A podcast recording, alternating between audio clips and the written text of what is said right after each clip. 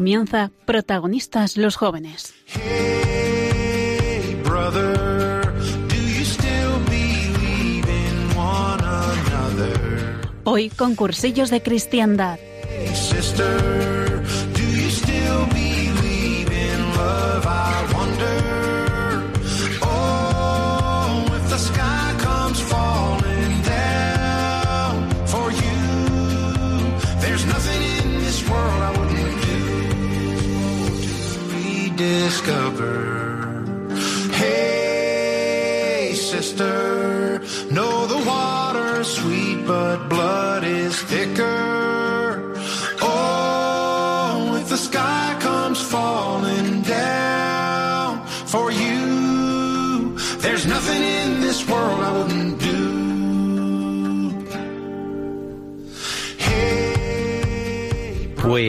buenas noches a todos. ¿Qué tal, queridos oyentes? Aquí estamos otro martes más, protagonistas los jóvenes y como todos los primeros martes de mes con el grupo de cursillos de cristiandad Eh, y paso a presentaros.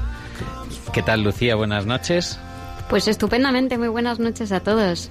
Muy contentos de estar aquí de nuevo, ¿no? La madrugada. Por aquí estamos. ¿Qué tal, Irene? Hola, buenas noches. Muy bien, Nacho. Encantada de estar aquí.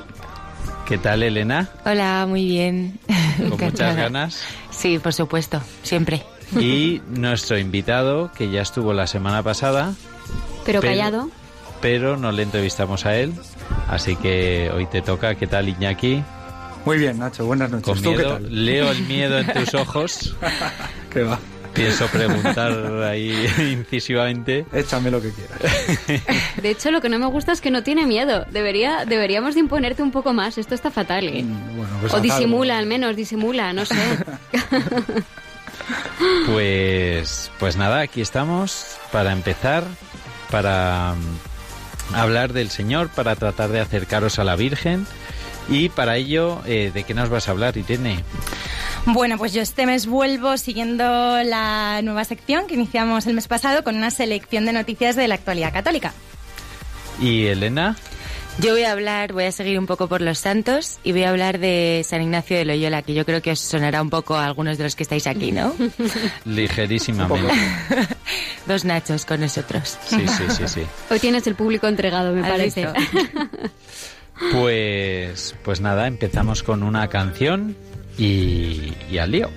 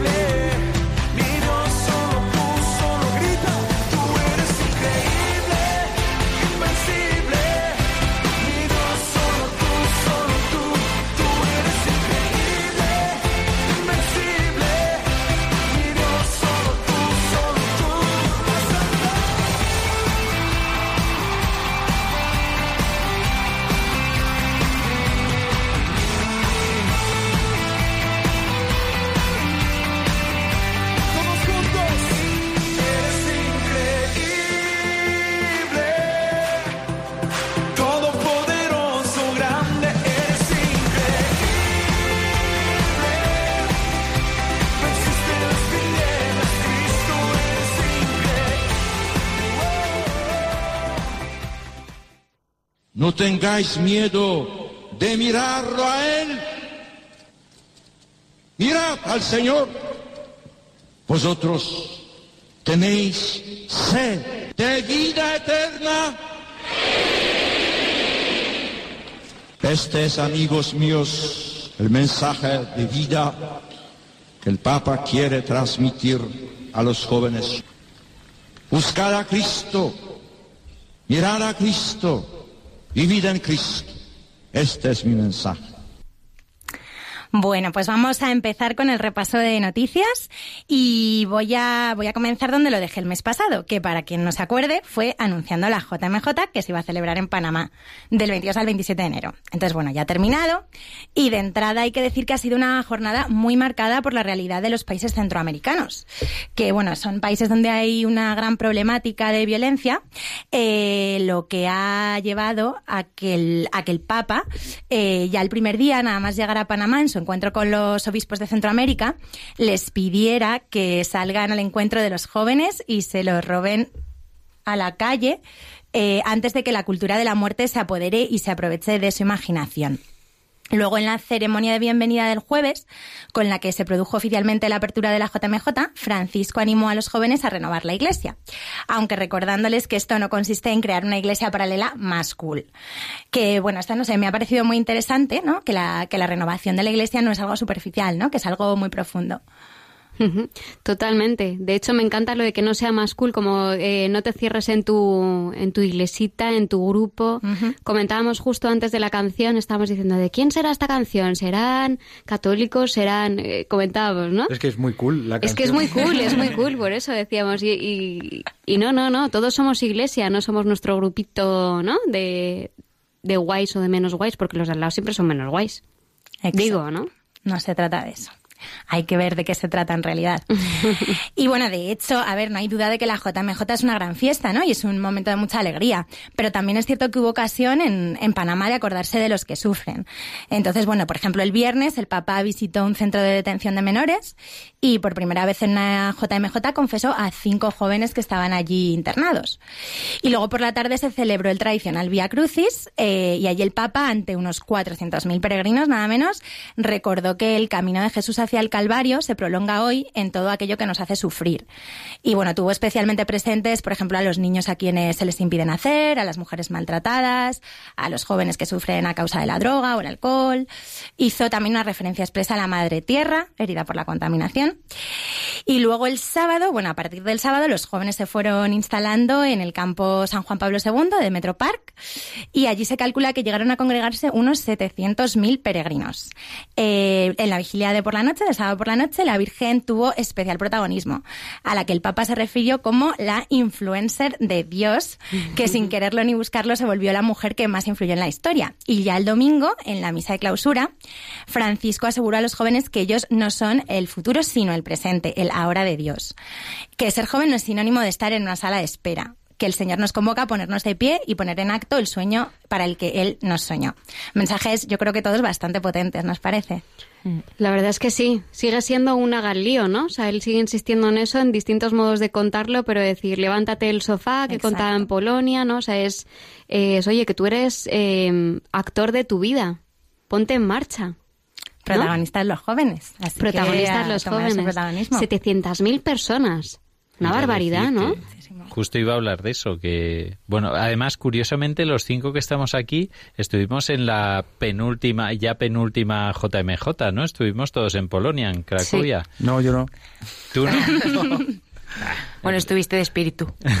Sí, eso sí. Me tocó trabajar.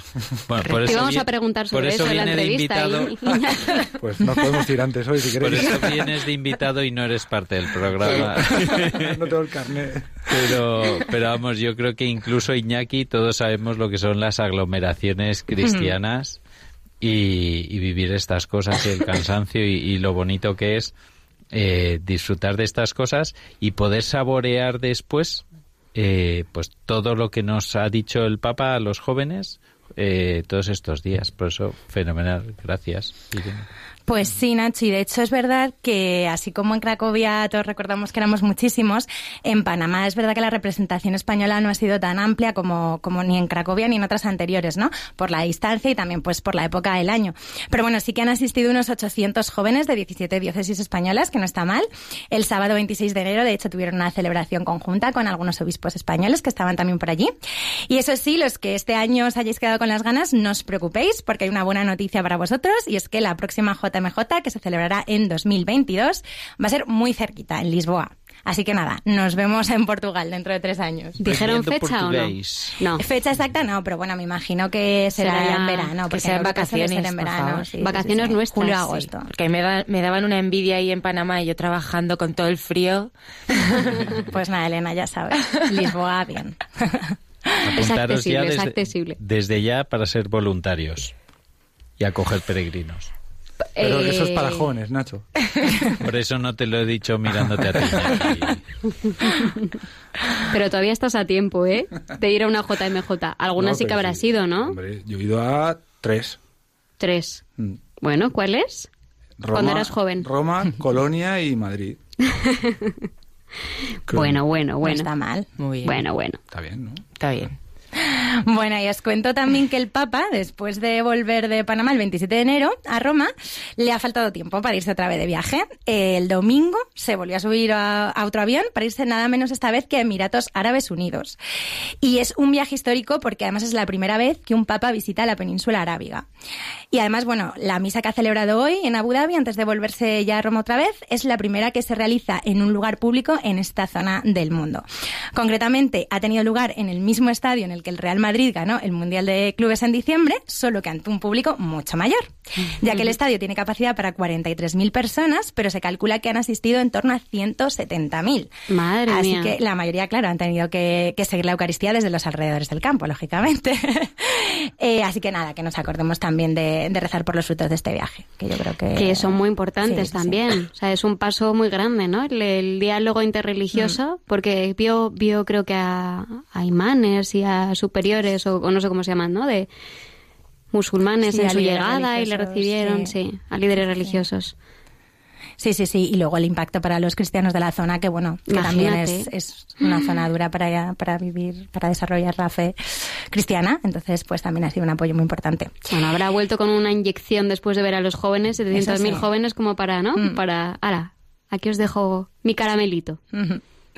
Exacto. Y bueno, siguiendo con la idea esta y en el programa que estamos de protagonistas los jóvenes, os traigo también este mes una historia de un joven muy especial que se llama Carlos Sacutis y vamos a escuchar una cosita. La santidad no es codo privado de ancianos sacerdotes, papas o de místicas religiosas. También es accesible para adolescentes quinceañeros del siglo XXI como Carlo Acutis. Este joven italiano falleció a causa de una feroz leucemia en 2006. Vivió poco, pero dejó huella. Quando è morto, al suo funerale era pieno di... Cuando falleció, en el funeral la iglesia estaba llena de pobres. Todos se preguntaban qué hacían ahí. El caso es que Carlos les ayudaba en secreto. La familia lo sabía porque teniendo solo 15 años, lo acompañaba su madre. Les llevaba sacos de dormir o comida y por eso ellos sintieron el deber de ir al funeral.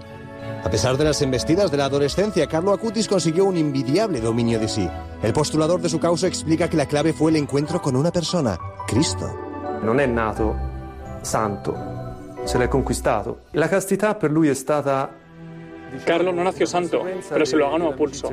La castidad para él fue una consecuencia de la amistad con Cristo. Él entendió, y así se lo decía a quien conocía, que para ser amigos fieles de Jesús hay que respetar una serie de exigencias. Lógicamente esto le costó.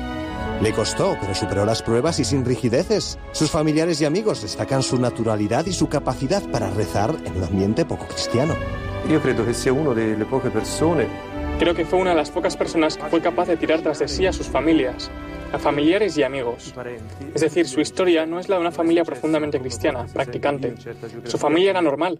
Sí, iban a misa, pero cuando no iban, no se hacían grandes problemas.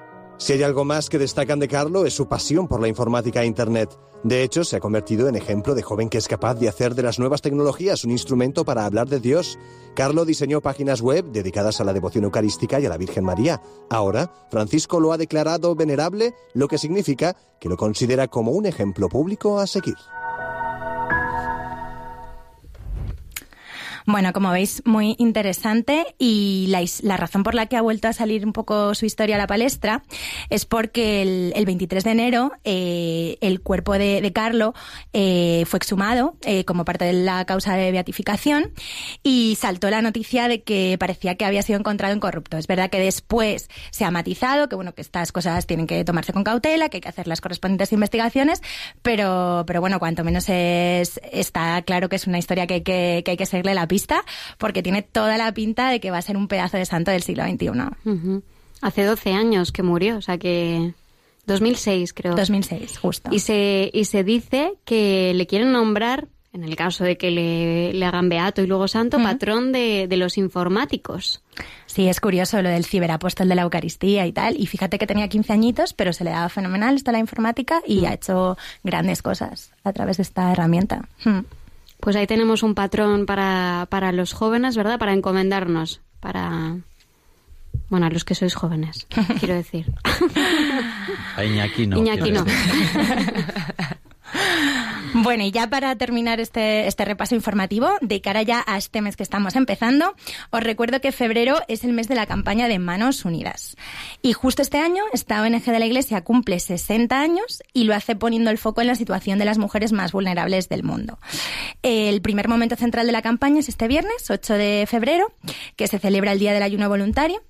Es una iniciativa que Manos Unidas viene promoviendo en España desde hace 50 años y lo que propone es donar el importe de la comida que no hagamos ese día para los proyectos de desarrollo que tiene en 59 países. Y luego que sepáis también que la Jornada Nacional de Manos Unidas es este domingo, así que en las parroquias de toda España se hará una colecta especial dirigida a esta organización. ¿Cuántos años dices que lleva lo de la jornada del ayuno voluntario? 50 años. Yo me ya. acordaba que de pequeño en el colegio organizaban una cena de que era de sopa de ajo. Lo recuerdo perfectamente. Y íbamos un montón de gente. Bueno, así también me evangelizaban mis padres, pero recuerdo haber ido ahí y, y sí, son cosas, noticias que oímos y que, que oye, que uno se, se puede comprometer consigo mismo y decir, bueno, pues ese poco dinero que iba a gastar hoy en comer va a ayudar a que otros coman mañana. Pues nada, estáis todos invitados. Exactamente. Y nada, con esto finalizamos el recorrido por la actualidad informativa de la Iglesia del último mes y en marzo volvemos con más noticias y novedades. ¡Bravo! Como fue de un joven ser fiel a la fe cristiana y seguir aspirando a grandes ideales en la sociedad actual. Jesús nos da una respuesta a esta importante cuestión. Como el Padre me ha amado, así os he amado yo. Permaneced en mi amor. Gracias por esa alegría y resistencia.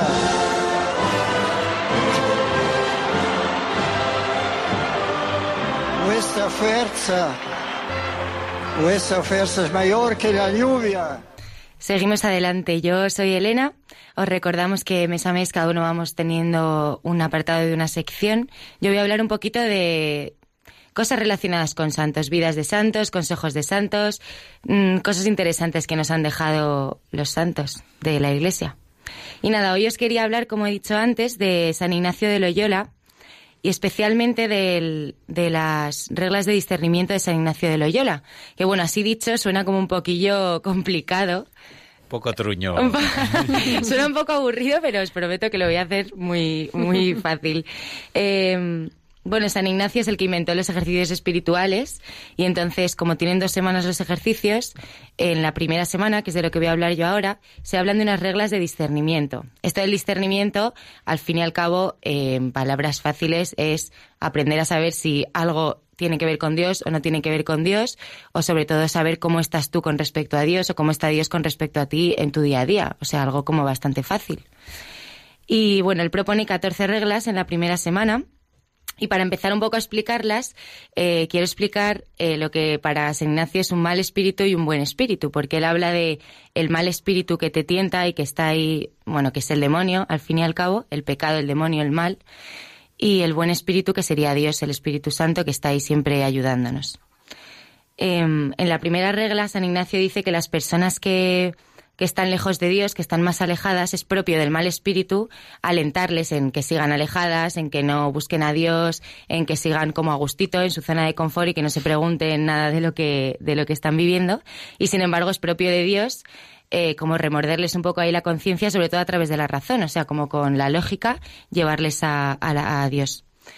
Sin embargo, al revés, las personas que están cerca de Dios y que intentan vivir cerca del Señor, pues es propio del demonio, al revés, como pincharles y intentarles, pues eso, que hacerles ver que Dios no, eh, no, no- es tan guay como parece y es propio de Dios darles consuelo, darle fuerza, darle aliento y estar ahí presente en todos los momentos. Esto es para distinguir la primera regla, ¿no? Entre los espíritus buenos, y, los, malos. Sí, y cómo actúan dependiendo un poco de la persona. Si estás más cerquita de Dios, si estás más lejos de Dios, cómo te va tentando el demonio y cómo te va ayudando Dios.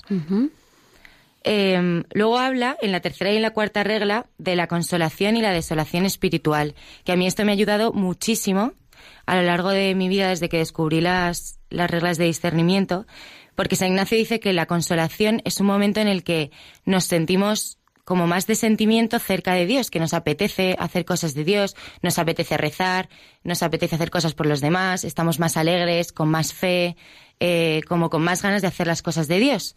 Y la desolación es todo lo contrario.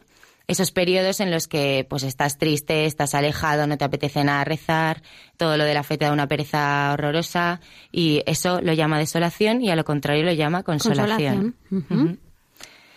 En la cuarta regla, eh, perdón, en la quinta regla, esto, bueno, es la frase que yo creo que más me ha acompañado y la tengo como en el subconsciente, que es en tiempo de desolación no hacer mudanza. ¿A qué suena? ¿Os suena? Muchísimo, muchísimo. Y es un gran consejo, de hecho. Es una pasada. Y bueno, es que tampoco tiene mucha explicación, simplemente es si estás en oscuridad, si estás en un momento en el que no ves para nada a Dios, que no, no le sientes cerca, mejor no tomar ninguna decisión, quédate como estás, porque lo más seguro es que te equivoques. Y básicamente es esto. Yo recuerdo hace dos años especialmente que tuve un momento bastante complicado a todos los niveles, personal, espiritual y tal, y como que te apetece cambiarlo todo, ¿no? Voy a cambiar todo a ver si me siento mejor así.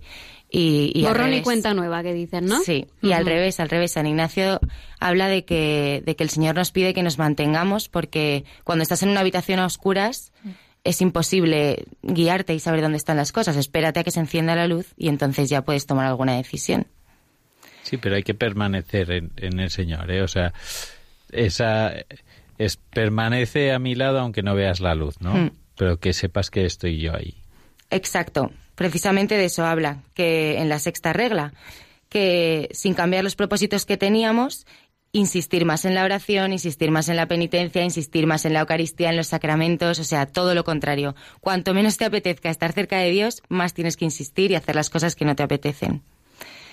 Eh, y la séptima regla dice que el que está en desolación, que aunque el Señor parece que te ha dejado solo solamente con tus fuerzas, es cierto que tienes menos fuerza espiritual, pero siempre te da la gracia suficiente como para seguir adelante. A pesar de estar triste y a pesar de estar mal, siempre, siempre, siempre tienes la gracia suficiente como para seguir adelante. en esos momentos difíciles. Em, la octava regla es un poco parecida a lo que decías tú, Nacho, pues a esto que hay que conservar la paciencia y pensar que rápidamente volverá la consolación, que no vas a estar mal toda tu vida, que en algún momento vas a estar bien, o sea, no, no desesperarse ni perder la esperanza. Del mismo modo que nunca vas a estar siempre en consolación. Hay que ser conscientes, ¿no? De que, sí. de que son cíclicos. Por eso están los dos. De la mano. Sí. En la novena regla explica por qué puedes estar en desolación. O sea, por qué estoy mal si yo no, aparentemente a lo mejor no he hecho nada mal o sigo haciendo lo mismo de siempre. Y San Ignacio dice que puede ser por tres razones. La primera, por ser tibios o perezosos en las cosas de Dios, por haberlo dejado un poquillo así de lado, eh, pues es más fácil que llegue la desolación y que la consolación se vaya. La segunda razón puede ser porque Dios nos quiere probar el tiempo que somos capaces de permanecer a su lado sin que nos dé todo el rato regalitos, momentos de oración súper intensos, convivencias o, mm, pues eso, que nos quiere probar también por un tiempo nuestra fe para que se haga más verdadera. Y la tercera razón eh, puede ser también porque para darnos convicción de que ya estemos bien o estemos mal, no viene de nosotros. O sea que la gracia de Dios es gracia de Dios y cuando estamos en desolación también puede ser porque Dios quiere y punto, para que no seamos vanidosos y no nos pensemos que por nuestros propios méritos podemos llegar a estar cerca de Dios o lejos de Él, que Él siempre está a la misma distancia. muy cerca. Eh, la décima regla habla de lo que decías ahora, Lucía, de que el que está en consolación, que tenga presente que va a venir la desolación, así que que coja fuerzas y que se prepare porque tampoco hay que vivir con miedo de, ay, ¿cuándo voy a estar mal? No, pero tener en cuenta que no va a ser todo fantástico y un caminito de rosas todo el rato. La regla número 11 habla de que, bueno, un poco es muy parecida, que el que está consolado, que piense que, que intente no sentirse vanidoso porque el tiempo de desolación llega y que el que está en desolación, que con la gracia suficiente puede resistir todo lo que le llegue. La número 12, y ya estamos acabando, eh, que, que, que igual que la persona cuando está en desolación pierde, tiene como miedo y no es capaz de soportarla, o sea, como que le cuesta mucho eh, soportar la tentación que cuando tú te sientes débil, el demonio aprovecha ahí para atacarte mucho más y sin embargo cuando afrontas las tentaciones y los miedos, el demonio se va corriendo porque no, no lo soporta. La número 13 habla de, de, no guardarnos en secreto estos momentos de desolación, sino hablarlo con las personas que lo necesitemos, con el director espiritual, con las personas de confianza que sepamos que son de Dios para que nos den luz en esta situación y que el demonio no nos tenga ahí guardados en secreto las cosas duras. Y ya la última es que tengamos en cuenta que en las, en las cosas más débiles, en nuestros puntos débiles, es por donde el demonio nos va a atacar. Así que ahí hay que estar muy pendiente de lo que más me cuesta porque la tentación, la tentación está ahí siempre. La grieta siempre es la misma para cada uno, ¿no? ¿O se repite constantemente? Sí. Sí, hay un libro que no sé si conocéis, Cartas del Diablo a su sobrino. Mm. ¿Lo habéis leído? Yo también he pensado ese libro. Yo también lo he Mientras leído. estaba escuchando dices, es que Orugario, se llama Orugario, ¿no? Sí, el, sí, el Orugario. diablo ese, dices, es ca- Cruz qué cachondo, exacto, sí, sí, sí. Que sabe perfectamente por dónde colarse. Sí. Hablaba también de la desolación, sí, como de, de decir que, que parezca que no existimos aquí en silencio, se queden tan tranquilitos, ¿no? Claro. Pues qué Pues gran nada, sabio. sí. Ayuda mucho, ¿eh? La verdad es que para todos los momentos de fe, de cualquier momento que tengas, ayuda muchísimo. Y sobre ¿Cómo todo a conocer descubri- a Dios. descubriste estas reglas? Pues Porque gracias a mi tío, el sacerdote, a mi tío Jesús, que me las enseñó un día y la verdad que una pasada. Así contadas en 10 minutos están bien, pero si queréis vivirlas y conocerlas bien, bien, unos ejercicios ignacianos, ¿eh? De los de un mes. De los de un mes. Y en silencio, ¿no? Ya sabéis que esto, estos 10 minutos es la primera semana. Así que... De todas pues, formas están en Google, ¿eh? Si alguien las quiere buscar para tenerlas ahí en el corcho de la nevera, eh, son muy fáciles de encontrar. Qué bien. Pues muchísimas gracias, Elena. Nada, A ver qué santo nos traes el próximo día. sorpresa. Chan, chan. Espero lío. Quiero lío en las diócesis. Quiero que se salga afuera. Quiero que la iglesia salga a la calle. Pues que la iglesia salga a la calle y, y aquí estamos con una persona que sale a la calle. ¿eh? Y Que no vuelve si- a su casa nunca. Siempre Hoy- está fuera, de hecho, ¿no? A ver qué dice hoy, a ver si puede volver a casa o no. Mi casa es la calle.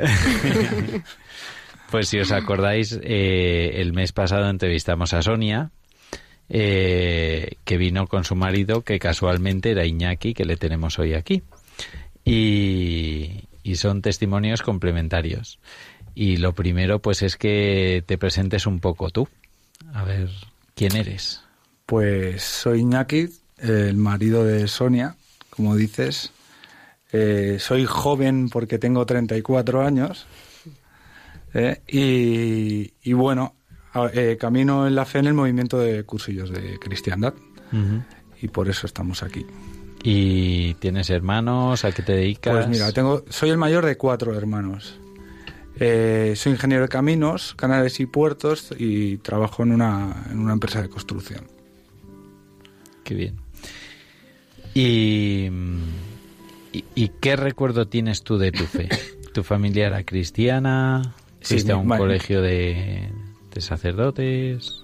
Sí, el, el pack completo. mi, mi familia era y es cristiana. Eh, de, sobre todo, como de tradiciones cristianas, eh, las tenemos todas, ¿no? De hecho, me recuerda un poco a las familias italianas, eh, de, como muy súper arraigadas y, y, bueno, nos llevamos fenomenal, ¿no? Y, Ah, Vito, Vito. No, Sois sin, de sin- sin cabeza de caballo en la cama ni nada por el estilo. ¿verdad? Sois de cofradías, tomáis huesitos de santos, vais a las tumbas, ¿no? O, o Hombre, como- hombre, ¿Todo eso lo todas- cumplís o todas- no? no? No, porque es que esa- ¿Cómo que no?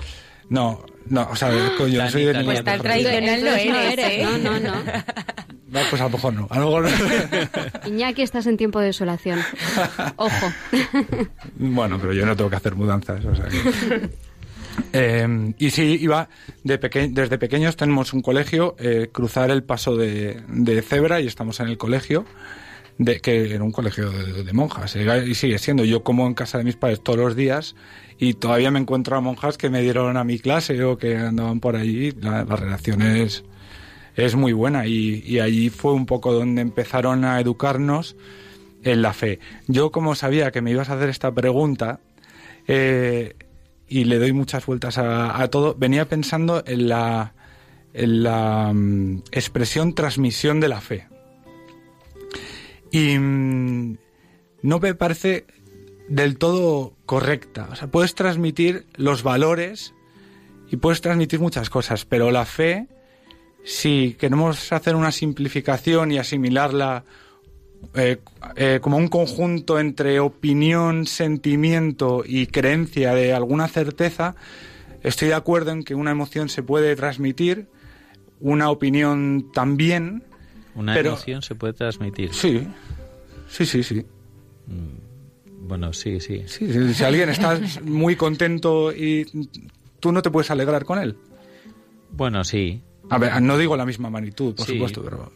Pero no sé, es que es como mm, explicar lo que es eh, estar enamorado, ¿no? Que es un sentimiento, pues tampoco lo puedes explicar mucho. Eh, y tú puedes estar triste y yo estar alegre. O sea que Sí, yo no digo que se transmita siempre, digo que, que- que es posible hacerlo, Ajá. ¿vale? Y mm, sin embargo, esta creencia en, en una certeza, eso ya no es así. Yo porque la persona que tengo enfrente crea en algo, no me convierte auto- auto- automáticamente en un creyente de esto, ¿no? Entonces, hasta que esa certeza no se te revela a ti mismo, esa fe no es tal. Que No puede- se transmite, sino que se germina, ¿no? Más o menos. O se planta y luego ya el germinar sería más obra de Dios, ¿no? Un encuentro tú a tú. Exacto, exacto. Eh, a lo que tú llamas eh, plantar, eh, digamos, es sentar unos, unos principios, unos cimientos para, pues lo que yo decía, ¿no? La transmisión de estos valores cristianos, del conocimiento. Yo siempre decía que, que yo conocía cosas de Dios antes de hacer un cursillo, pero yo no conocía a Dios. Y conocía cosas de Dios gracias a que mi familia, mi colegio, todas me las habían explicado. Pero claro, nadie, nadie te puede dar algo que tienes que descubrir tú, ¿no? Y esto es eh, con un encuentro con Cristo y creo que si no sucede, siempre te falta algo y a lo mejor eh, es esa desolación que tú tienes que ir pasando y tu fe empieza así eh, hasta que se te hace, bueno, se hace presente siempre, pero hasta que tú eres, estás preparado para recibirla, ¿no? No te has dado cuenta, pero te ha puesto Braveheart de fondo, ¿eh? bueno, es que está Lucía es muy friki de Braveheart. Pero te iba a decir que, mm, que lo importante es encontrarse con el Señor. Pero que si no hay nadie que te hable de Él, lo tienes mucho más complicado para tener ese encuentro. Yo creo que en ese sentido es lo de transmisión de la fe. Y la fe está claro que es un camino y habrá que em, empezar aprendiendo el Padre Nuestro y la Biblia con la Biblia para niños que leía yo y luego ya vas creciendo y vas descubriendo eh, que Dios es amor, sí, pero lo, lo vives, ¿no? Y, vas descubriendo a Dios poco a poco. Sí, no, no, es, lo que lo que tú dices, es, es mucho más complicado si no sabes lo que es. De hecho, antes decía que mi primera JMJ fue en Roma en el año 2000 y yo, eh, cuando llegamos al campo de Tor Vergata, donde dormíamos esa noche todos los peregrinos, 700.000 se me hacen poquísimos con los que debieron, los que debió haber allí. era una barbaridad. Y, y, yo sentí una, algo que no había sentido nunca y que hasta años más tarde no pude identificar como que era eh, Dios hablándome a través de su iglesia. Y claro, eh, quizá yo no tenía el conocimiento suficiente de las formas en las que eh, Dios se manifiesta dentro de la vida de, cada persona como para darme cuenta de, que estaba allí y no era, no era una sensación cualquiera como, como si voy al calderón, pobrecito, que ya no está, pero... Pobrecito. ¿Qué pasó? ¿Fue en una noche? Dices, en la eh, vigilia. Fue, fue al llegar, al llegar y esto me volvió a pasar en, en el Marion Field en Colonia. Pues, eh, pues esto parte con todas esas personas que comparten lo mismo que tú. Y, y, lo, y que no comparten unos gustos, ni nada, o sea, que comparten lo más importante para ti, que a lo mejor en ese momento uno puede, no puede, puede no pensar que es lo más importante, pero, pero seguro que no es ninguna tontería. Porque con toda esa gente allí reunida por una persona que es, que es Cristo eh, eh, es fuerte. Eso, eso, cala, ¿no? Y, a pesar de yo haber tenido un encuentro más directo, pues estamos hablando del año 2000 y yo 13 años más tarde, yo era capaz de echar la vista atrás y decir, ah, esto era. Esto era lo que me pasó. Esto era lo que me pasó, sí. Identificar la iglesia, ¿no? Qué importante es la iglesia, por eso la ha instituido Jesús, ¿verdad? Porque si intentáramos ir solos, ¿no? Qué complicado además. Así que, lo bonito que es pues vivir y no eh, sé. Claro, es que o sea, si él nos enseñó a ser amigos, eh, haciendo amigos a, los discípulos, ¿no? y, es el, yo creo que es de los mayores regalos que nos ha dado, ¿no? Y el que menos en comunidad vive va a misa los domingos con más gente. O sea, ni siquiera se lo guisa y se lo come solo. Sí, sí, sí. O sea, que por lo menos, o sea, si yo no, no soy capaz de sentir a mi comunidad dentro de la iglesia donde estoy, eh, eh, puedo vivirlo, pero no sé yo si, si es de la misma forma, vamos, no creo. y ahí tuviste tu primera empuje, ¿no? De, o, sí, tu primera luz, ¿no?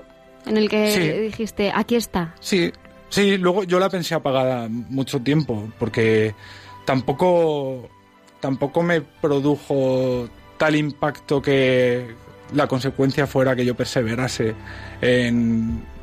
No, más bien, pues como que sí, yo estaba en la, en la parroquia debajo de mi casa, estoy súper agradecido. Es más, em, eh, yo a la Jornada Mundial de la Juventud en Colonia fui eh, con bastante dificultad. Yo en ese momento andaba con dos muletas y para llegar desde donde estábamos durmiendo, donde nos dejó el autobús más bien al Marienfield, fueron entre 5 y 10 kilómetros andando con las muletas que, bueno, tenías que ver mi bra- mis brazos en, en ese momento, era una pasada.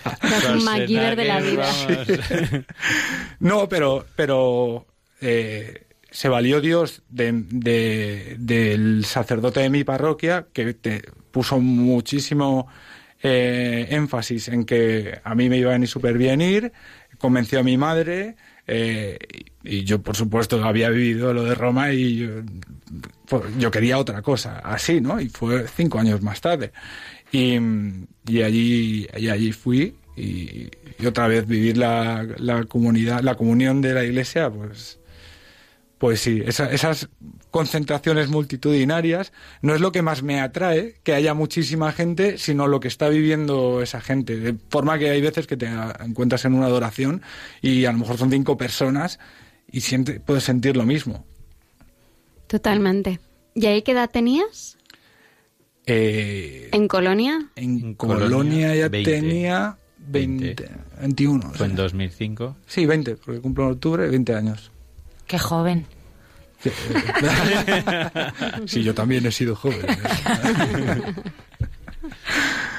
Y bueno, hemos dado un salto muy grande porque hemos pasado del cole y las De la monjitas que tenías sí. enfrente. Eh, pero ¿Cómo fue tu fe hasta ahí, hasta esa JMJ? ¿Normal? ¿La vivías en parroquia? Sí, la- eh, bastante normal. La vivía en parroquia, pues en mis grupos de catequesis. Cuando, cuando ya hice la primera comunión, eh, esperé para hacerla con mi hermano y la hicimos, la hicimos los dos juntos en el colegio. La catequesis era en el colegio también. Es que el- mi colegio y la parroquia eh, es una sociedad, un binomio, porque no, no teníamos templo en la parroquia, de hecho aún es un prefabricado, y, y el colegio cedía, cedía la capilla de- del colegio para, para las cosas de la parroquia. Entonces ha ido siempre muy unido una mano de la, eh, una cosa de la otra. De la ¿no? otra. Y, y sí, bueno, allí hice la primera comunión, allí hice la confirmación.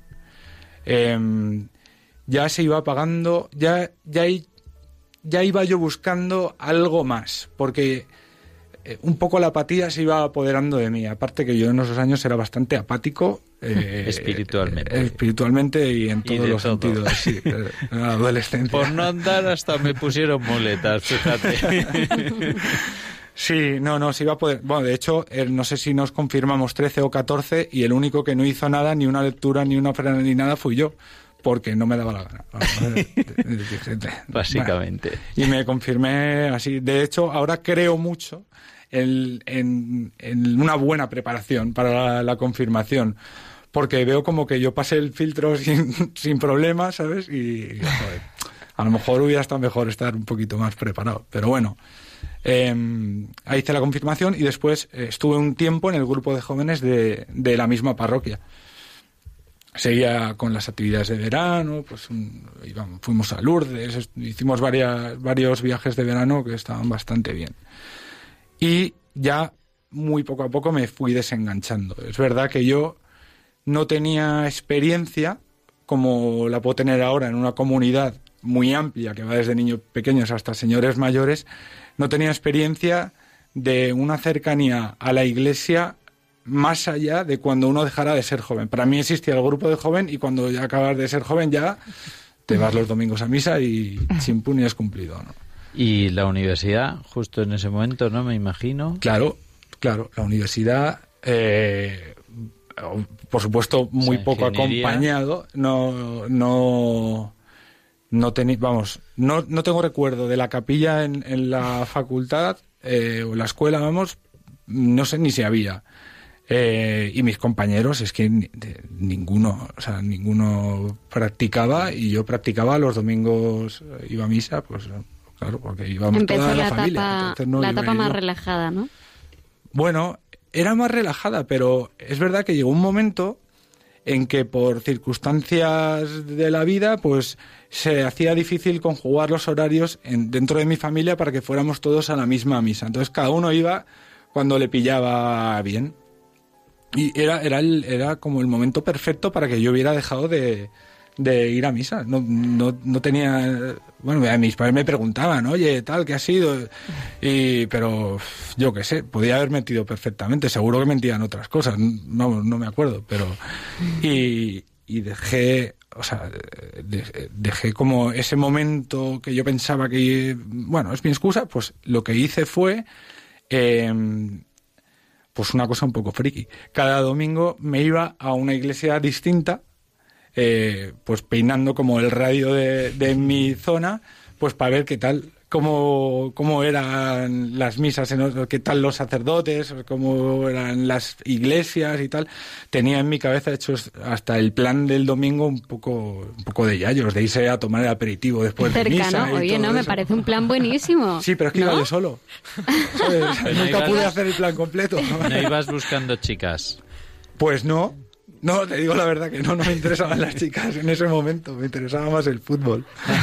Iba testeando la zona. Muy bien, muy bien. El radio de la zona. sí, Oye, sí. Iñaki, ¿y hubo algún momento en el que, porque aquí tú estás perseverando, ¿no? En, en mayor, mayor o menor medida. Sí, ¿Hubo es, algún es- es- momento? es la gracia, que, que aunque yo no tenía especial devoción, pero el Señor me quería ahí cerca.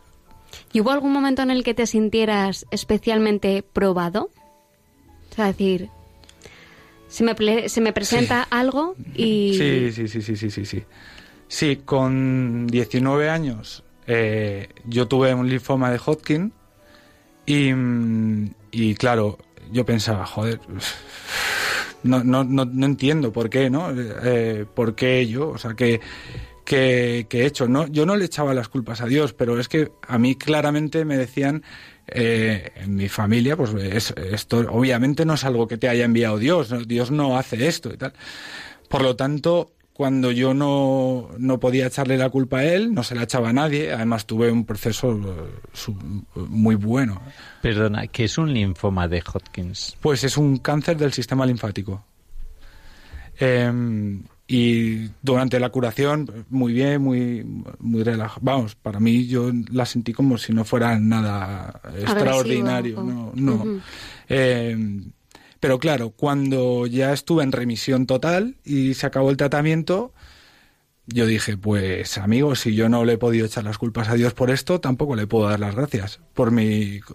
Claro, o sea, mm, de pronto me di cuenta que Dios había venido, había hecho el mundo en siete días y después eh, en mi vida no, no, no estaba. Si, si no estaba para una cosa, ni, si no estás a, la- a las malas ni a las buenas tampoco. Sí. Y, y así lo viví, pero con total tranquilidad, no, no me pesaba para sin, nada. sin discutir por dentro. O sea, lo viviste como ni para una cosa ni para la otra. Estás, pero a una cierta distancia de mí, ¿no? Algo así. Mm, Bueno, no, es que tampoco, ya te digo, no le daba, no, no, le, no pensaba mucho en ello, no le daba mucha importancia. Y los demás no te picaban porque ahí a los 19 años ya estarías en la universidad. Pues sí. ¿Sabían que eras creyente, tus compañeros? No, no, no, No lo no. sabían. Bueno, no lo sabía probablemente ni yo. O sea, lo que significa ser eh, creyente más allá de esto, de las costumbres de ir a, a- Yo decía que creía, claro. No sé, eso me, me habían explicado siempre. Entonces, eh, pero tampoco me lo había planteado más allá. O sea, Claro, no- era un poco más por inercia, ¿no? Y punto, por, por costumbre y por inercia, pero tampoco era nada especialmente Sí, importante. ¿Sabes qué pasa? Que cuando, cuando existe una fe que, que para mí no tenía en, mi vida ningún, no se traducía de ninguna forma práctica, decía, pues qué más da que crea o no crea, si mi vida no va a pasar nada, va a ser todo igual, misma, crea claro. que no crea, ¿no? Entonces, bueno, pues sí creo, de hecho, antes de saber cuál era la, la hipótesis de, de Pascal, o la teoría de Pascal, o como se llame, yo ya decía, eh, porque es esta, yo decía, bueno, yo, pues yo voy a creer y voy a ir a misa, pues por si acaso no vaya a ser que sea verdad y por perder una hora a la semana me voy a condenar, ¿sabes? Es una inversión de lo más práctico. Sí. Y estando así, eh, ¿cómo evoluciona tu vida? Eh, eh, ¿Qué tiene que Pues, ver que el cómo, cursillo? cómo retoma, ¿no? Eh, Sí. O cómo, sí. Pues mira, yo tuve esto hace ya 10 años. Eh, tuve una novia que, claro, cuando encajaba en todos mis valores, encajaba. Además, iba a misa y tal, que si creía mucho o poco, tampoco me importaba, porque digamos que, que iba todo bien, ¿no? Y pero una vez me invitó a ir a un grupo de novios que se estaba haciendo en su parroquia. Y yo decía, pero ¿qué cago yo en un grupo de novios? Yo, yo ya he salido del grupo de jóvenes, para mí esto ya se acabó, ¿sabes? ¿No? Y, y no insistió mucho, pero al tiempo yo le dije, venga, vamos, y empecé a retomar eh, un poco la vida de parroquia. Conocía al sacerdote de aquella parroquia, Javier Sigris, que, Es que es un fenómeno, Sí. sacerdote de Madrid. Sí, sí, nos, vamos, que nos empezamos a llevar muy bien. En ese grupo conocí a, a amigos eh, que todavía mantengo y, y bueno, caminamos en ese grupo hasta que eh, aquella relación se acabó y, y un poco pues ya no tenía mucho sentido que, que siguiera en aquel grupo. Pero ya por entonces un amigo mío me había estado hablando de esta cosa que se llamaba un cursillo de cristiandad y al, y al pobre yo no le hacía ni puñetero caso, la verdad. ¿eh? Como todos. Yo a los Sí. que me lo dijeron tampoco. Es que el, no- el nombre no es especialmente atractivo tampoco, ¿verdad? Es como pues- cursillo de cristiandad, es como que, no sé, suena raro, tienes que Sí. explicarlo. Bueno, el, el branding no está muy No, currado, no, ¿eh? no. Fue, el- fue, fue bastante sutil. ¿no? Yo no recuerdo de él palabras como cursillo de cristiandad. Me empezaba a hablar de algo y tal, y yo decía, bueno, yo, ¿para qué si yo ya estoy en mi grupo de, de novios donde hablo de mi. De, de lo práctico de mi fe en, la- en mi relación y de lo que va a ser más adelante, pues eh, bien, suficiente. Y, ya un poco después de que acabara esta relación, eh, pues otra vez, en tiempo de desolación, Dios me daba la gracia para acercarme a Él. Sin, o sea, que yo tengo amigos que habían pasado por esa misma situación y o, o se matan a hacer pesas en un gimnasio o salen todas las noches a liarse con la primera que pillan. O sea, todo es otra cosa. A mí me dio por un domingo eh, después de ir a misa con mis padres, meterme en la sacristía a preguntar al sacerdote si había algún grupo de jóvenes. Que yo creo que es algo que no es lo más normal hacer, ¿no? Sobre todo ya con una edad. es No, eso Bueno, es de pastilla, ¿eh? es- eh, sí. de capillitas, como me llama mi hermano. Y, y bueno, eh, la verdad es que eh, me acogió bastante. Fui con, con otro amigo, eh, y fuimos los dos. Y, y allí, y allí nos encontramos en un grupo de jóvenes haciendo oración una vez a la semana. Ya este sacerdote, amigo mío, me lió un poquito para, para, para el grupo de scouts de la parroquia. Yo no soy scout, pero bueno, tenía experiencia en, en campamentos En y canales y puertos. Sí. Sí, es que valemos para todo. y, y ahí eh, pues, estuve otro, otro tiempo hasta que em, bueno, me apunté antes de verano a unos, a unos ejercicios como Ignacianos. los ignacianos, como los que tú hablabas, em, en un pueblo, en Duruelo, eh, bastante incomunicado. Yo llevaba en el coche a tres personas y el, el segundo día le dije al sacerdote, Javier, me vuelvo a Madrid.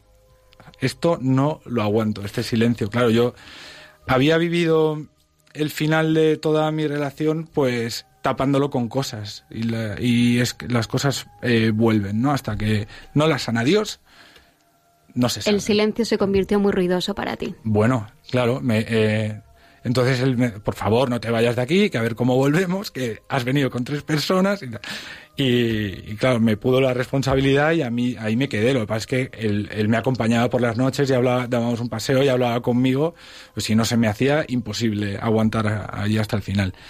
Estos ejercicios impidieron que yo pudiera hacer el cursillo a la semana siguiente porque ya eran muchos días y tal. Y eh, yo a este amigo le pregunté en octubre, a la vuelta del verano, y allí me vi en un cursillo, en el Puente del Pilar. Tenemos escasamente un minuto para que me puedas decir qué significó para ti el cursillo de cristiandad. Pues mira, hace poco eh, oí a un- unos amigos decirlo, y es, es como, como el tiempo se mide en antes de Cristo y, de- y después de Cristo, para mí igual mi vida es antes del cursillo y después del cursillo. Cualquiera que me haya conocido antes y después eh, te puede decir cómo yo he cambiado ¿no? Eh, en, la forma de, vivir la vida y sobre todo en, hablar de Dios a los que tengo alrededor. No, no tengo ya ningún reparo y me dio una libertad tal que no me ha dado nada en la vida. Y, y, la perseverancia y, y me ha, y me ha dado la gracia de conocer a mi mujer también. Hombre, que estuvo aquí la semana pasada. Pues, pues es que se nos pasa el tiempo volando y nos gustaría preguntarte más cosas, pero eh, permitimos a los oyentes que te puedan hacer todavía más preguntas si quieren a través de nuestro email protagonistas los jóvenes 4 con el número 4 arroba radiomaria.es y, y bueno podéis sugerirnos cosas y, y críticas y aquí estamos para lo que necesitéis. Y nada, pues daros las gracias a todos. Muchas gracias Iñaki por Gracias a venir aquí vosotros. a hablarnos de, de ti, de tu vida, de lo que Dios hace en ellas, en ella. Eh, muchas gracias Irene. Gracias, Nacho. por Buenas tus noches. noticias. Muchas gracias Elena Gracias. Por acordarte de todos los Ignacios y de los que lo serán. Muchas gracias Lucía. A vosotros. Y, y al resto, a vosotros, os emplazamos a, a que nos oye- eh, oigáis el primer martes del mes de marzo y, por supuesto, que sigáis oyendo Radio María, celebrando los 20 años de la Radio de la Virgen. Y, y nos vemos de colores. De, colores.